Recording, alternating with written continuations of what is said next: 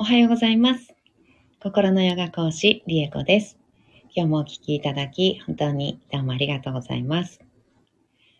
今日は12月27日、えー水曜日です、えーガネーシャマントラは11日目になりました。今日も14回唱えていきたいと思います。えーそして今日はですね、えー昨日お話しした未来手帳のすすめっていうね、えー回、昨日タイトルだったんですけど、え未来手帳を書くとなんかすごくあのその願いっていうのかな。自分で立てた未来の予定が実現するなーっていう実感が私はすごくあってあの毎月書き始めたんですっていうことでねお話ししたんですけどまだねたったね9月から始めたからたったね10、11、12月分なんですよ。月末なので3ヶ月なんですけど毎月もうほぼ全部あの願いというか自分でこう来月はこんな風になったらいいなーって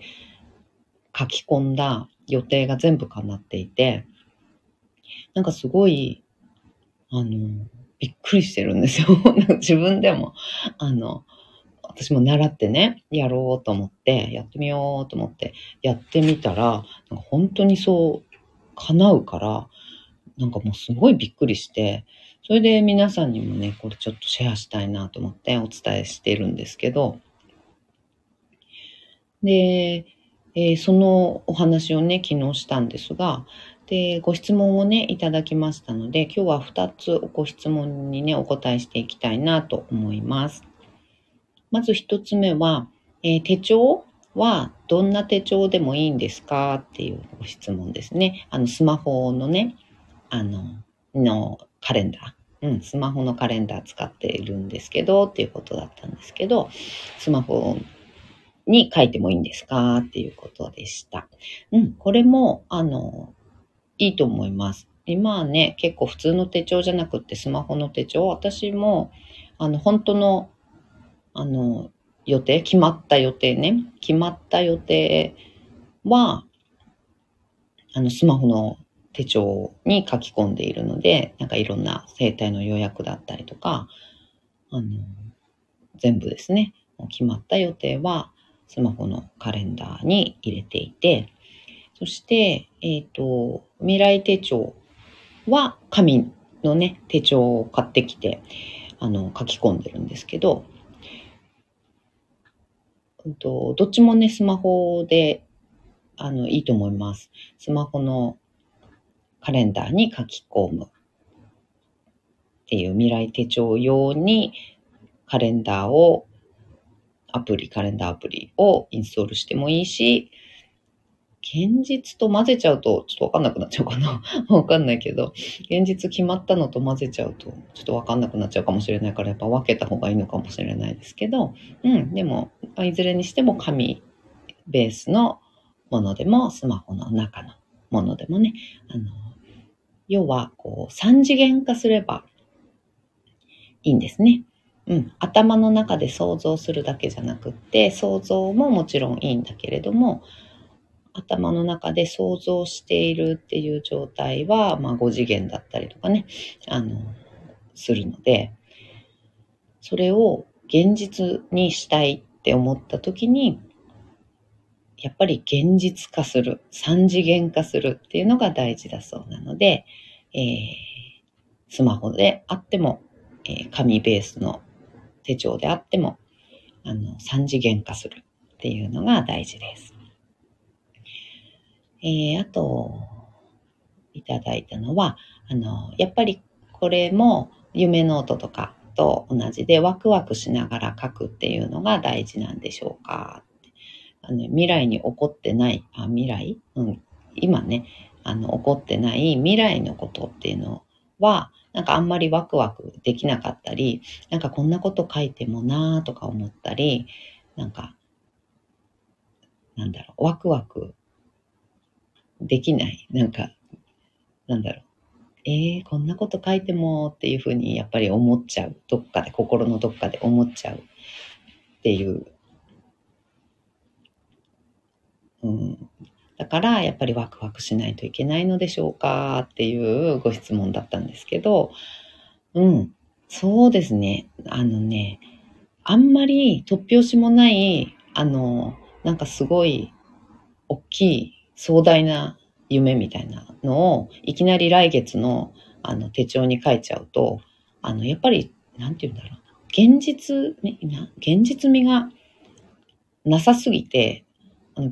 あんまりワクワクできなかったりとか、いや、無理でしょって思いながら、やっぱ書く感じになっちゃうじゃないですか。うん、なので、うんと、やっぱり、なんだろうな、叶ってもおかしくはないよねっていう。でもその叶うためのルートもわかんないし、方法もわかんないし、今まで思ってても叶ってなかったんだから、叶わないんじゃないかなとかって思っちゃったりすることだけど、今の自分でそれが起こっても、うん、可能性としてはゼロじゃないなって思えるもの。うん。そんな感じ。準備ができてるものっていうのかな。うん。なんかそういうイメージ、うん、の、に感じれるもの？なんか宇宙旅行に行きたい？とかって、あの、いきなりね、来月にあの書いても、あの、ちょっと現実味がなさすぎるじゃないですか。なさすぎて、やっぱり、うーんっていう気持ちの方が大きくなっちゃうから、うん。そうじゃなくって、やっぱり箱に、箱根に旅行とか、あの、なんか行きたいなーって思って、この間、あの、SNS で流れてきた、なんか景色がいい旅館があったなーそこ行きたいなーとかね、あの、そういうくらいだったら、なんか、リアルに想像できるし、あとは、金銭面とか、うん、スケジュール的なこととか、含めて考えても、うん、まあ箱根に一泊旅行だったら、そんな、ね、あの、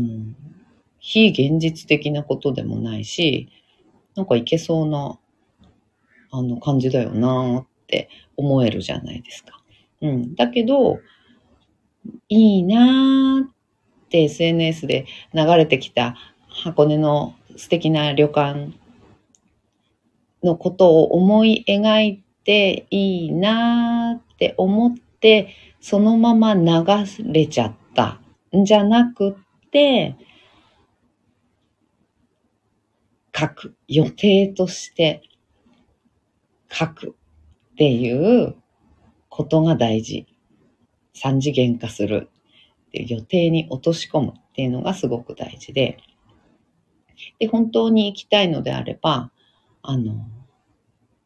なんていうか、ワクワクするじゃないですか。あ、来月だったら、まだシフト休み取れるし、みたいな、あの、現実味があるやつね。うん。そうすると、あの、純粋に、えー、そしたらめちゃくちゃいいんじゃないっていう、叶うんじゃない叶ったらとかっていう感じで、あの、ちょっと思えるもの。うん。は、私はそうしてます。うん。ほん、うん、想像する、したことがある程度で、あの、今までやったことなかったけど、現実化も結局、ね、旅館行きたいね、泊まり行きたいなって思いながら、2年ぐらいとかね、あの、経ってるみたいなのって結構あるじゃないですか。どこどこ行きたいなとか、何々の景色見たいなとか、何々が食べたいなとかね、そういうのをふと思ったけど、流れちゃってて、なんかふと気づいたら2年ぐらい経ってるとかね、なんかそういうことって割とあるんですよね。うん。そういうこと、そういうことだったら、本当に、あの、リアルに想像できるし、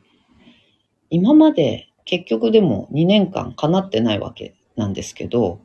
でも書くことによって、具体的にその計画を進めていくっていうこともできるし、なんか突然、どっか旅行でも行くか、みたいな話になったりとか、お箱根に行きたい。みたいなね、感じで、その時に箱根のね、その行きたかった旅館を提案するとかね。それでなんかトントン拍子に旅行行くことになって、それで、その行きたかった旅あの旅館に決め、決まりました。みたいな感じでね。うん。で、動いていくっていうのがあるので、あの、とにかく三次元化して、えー、落とし込む。三次元に落とし込むっていう感じ。うん。ですかね。私は割と仕事のこととか、まあプライベートのことも書くけど、仕事のことが割と多いんですけど、うん。なんか書くと、その未来の、き未来に決めた、こうなるって決めた予定に現実がなんか辻褄を合わせるように動いてくるのがすごくあのわかると思います。うん。なので、それを実感すると、どうせこうなるって、あの、心底思えるようになってくるんですよね。不思議なもんで。なんか、あ、これ、辻褄合わせでどうやって動いてくんのかなっていうのが楽しみになってきたりとか。これまだ叶ってないけど、これってどういう形で叶ってくのかなウキウキみたいな、うん、感じになってくるので、いや本当にね、あの楽しいです。うん。だからぜひともね、うんと、3次元化すれば、えー、スマホの、えー、カレンダーでも、紙ベースの手帳でも、何でも結構です。そして、ワクワク、本当にできること、なんかどっかね、やるべきことを書いてしまう人って結構いるんですよね。うん。本当にやりたいと思ってることじゃなくて、なんか、この予定もあるし、あの予定もあるし、いや、無理だな、みたいな感じで、あの、なんて言うんだろう。やるべきこと先に予定に、あの、入れ込んじゃうっていうか、うん。書きこ書き込んじゃったり、うん。頭の中で、この予定とこの予定が、これがこうあるんだから、そしたらもう絶対無理だよな。そんな時間取れないよな、とかってなっちゃう。うん。そうじゃなくて、こんなことを起こったら最高じゃない？どんな形で起こるかは知らんけど、みたいな。うん。そんなこと。でも、え、ちょっとすごい楽しいんですけど、みたいな感じで思えるような、うん。リアルに想像できて、無ふって、うふふってなれるような予定、うん、っていうのを書いてみる。来月だから。近いからね。うん、近いから、本当にリアルにそう思えそうなこと。想像できること。うん。だと、ワクワクしながら書きやすいです。とってもね。うん。そういうことからね、書いていくと、あの、叶っていくと、だんだんちょっと大きいことを書いてみようかな。こんなに叶うんだったら、みたいな感じになってくるので、うん。すごくね、楽しいのでね、あの、書いてみてください。もしまたご質問あったら、えー、レターでも、公式 LINE の方でも、えー、Facebook で繋がってる方はメッセンジャーでも、うん、何でも結構ですので、お便りください。はい。ではでは。ガネーシャマントラ唱えていきたいと思います。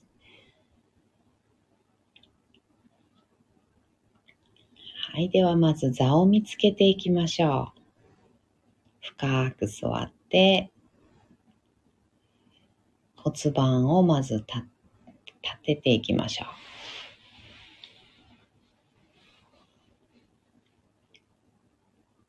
背骨を自由に一度背骨をね、バラバラバラって一個一個の背骨をバラバラにするようなイメージ。そこから一番下のね、腰骨、骨盤と背骨の付け根のところからね、一つ一つ背骨を乗っけて立てていくようなイメージで上に登っていきます。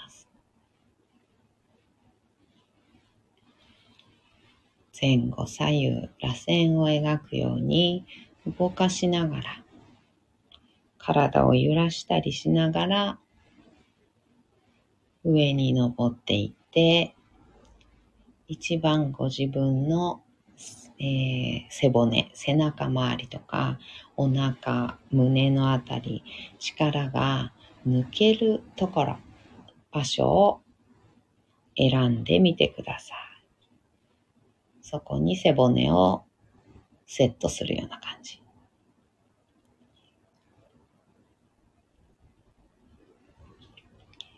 首のところまで行って背骨のてっぺんまで来たら最後に頭を乗っけてあげます。頭の位置が決まったら肩の力を抜いて目をつぶります。大きく息を吸いましょう。吸い切ったところで少し止めて、全部吐きます。吐き切ったところでも少し止めましょう。ご自分のペースであと2回繰り返します。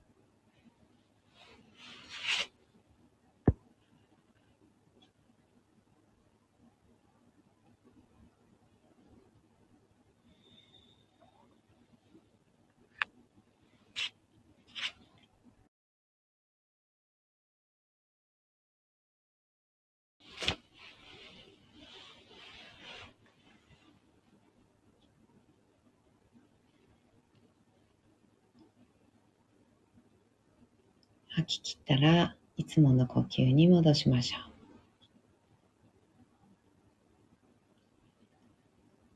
それではガネーシャマントラ14回唱えていきます。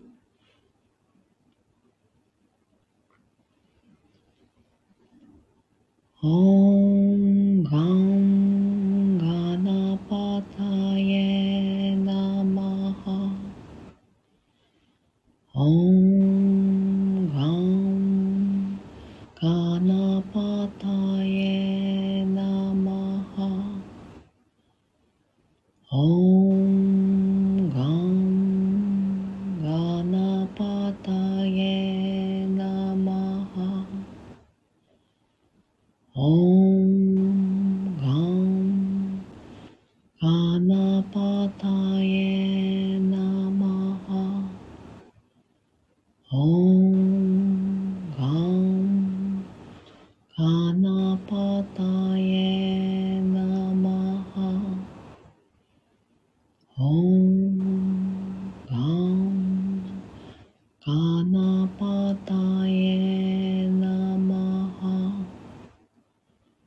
哦。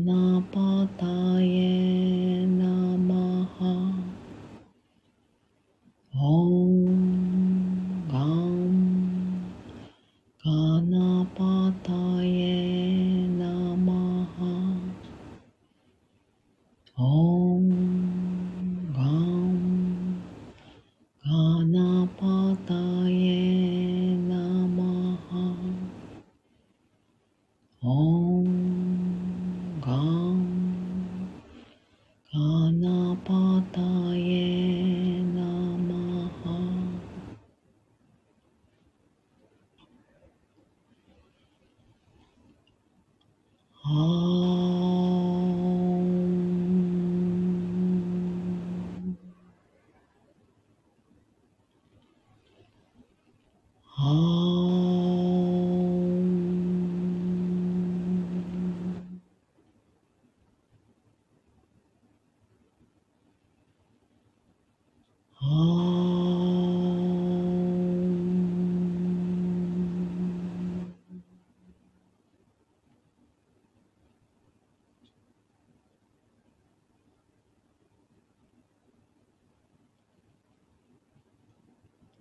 そのまま3分ほど瞑想を続けましょう。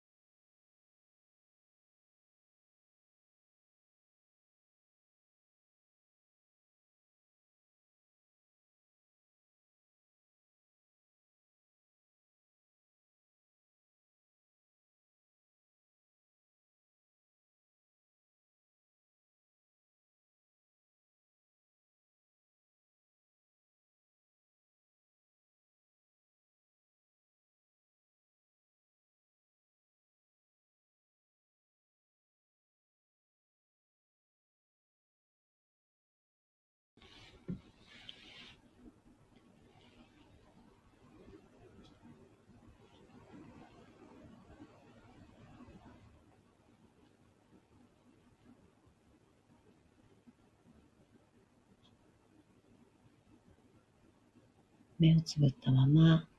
大きく息を吸います。吸い切ったところで少し止めて全部吐きましょう。吐き切ったところでも少し止めてご自分のペースであと2回繰り返します。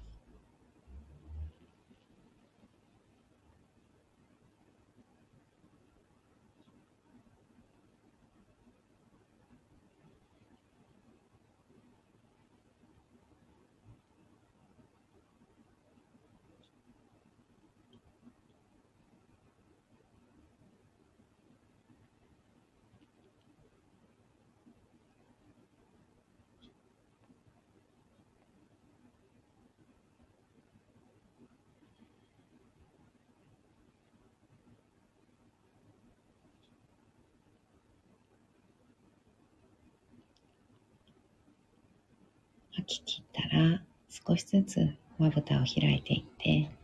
目が光に慣れてからそっと開けていきます。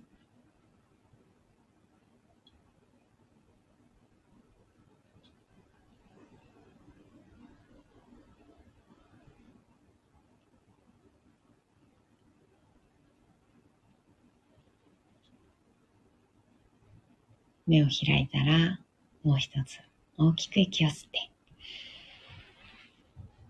しっかり吐きましょう。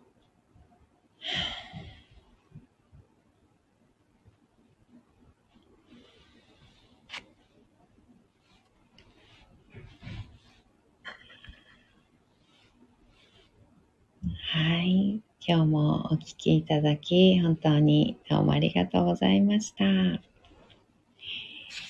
ー、今日はですね、昨日お話しした未来手帳の、えー、進めっていうね、未来手帳を書くと、本当にね、あの願いが叶って、あの、生きやすいなっていう私のね、実感とともにおすすめをしておりまして、えー、そのね、ご質問をいただいたので、ご質問に2つね、お答えしておりました。えー、アーカイブも残しますのでね、また今日の分とか、えー、昨日の手帳のね、話とかもね、残ってますので、ぜひ聞いてみてください。そしてね、一緒に、あのね、未来手帳を書き込んで、だんだんと自分のやりたいこと、やってみたかったけど、なんかやってなかったなーって、できてなかったなーって思うようなこと、うん。で、どんどんね、あの、願いを叶えて、うん、言っていただきたいなと思っております。はい。では、今日も一緒に進化を生きていきましょう。ではまた。バイバーイ。あ、ゆめこさん、おはようございます。ありがとうございます。ではでは、また。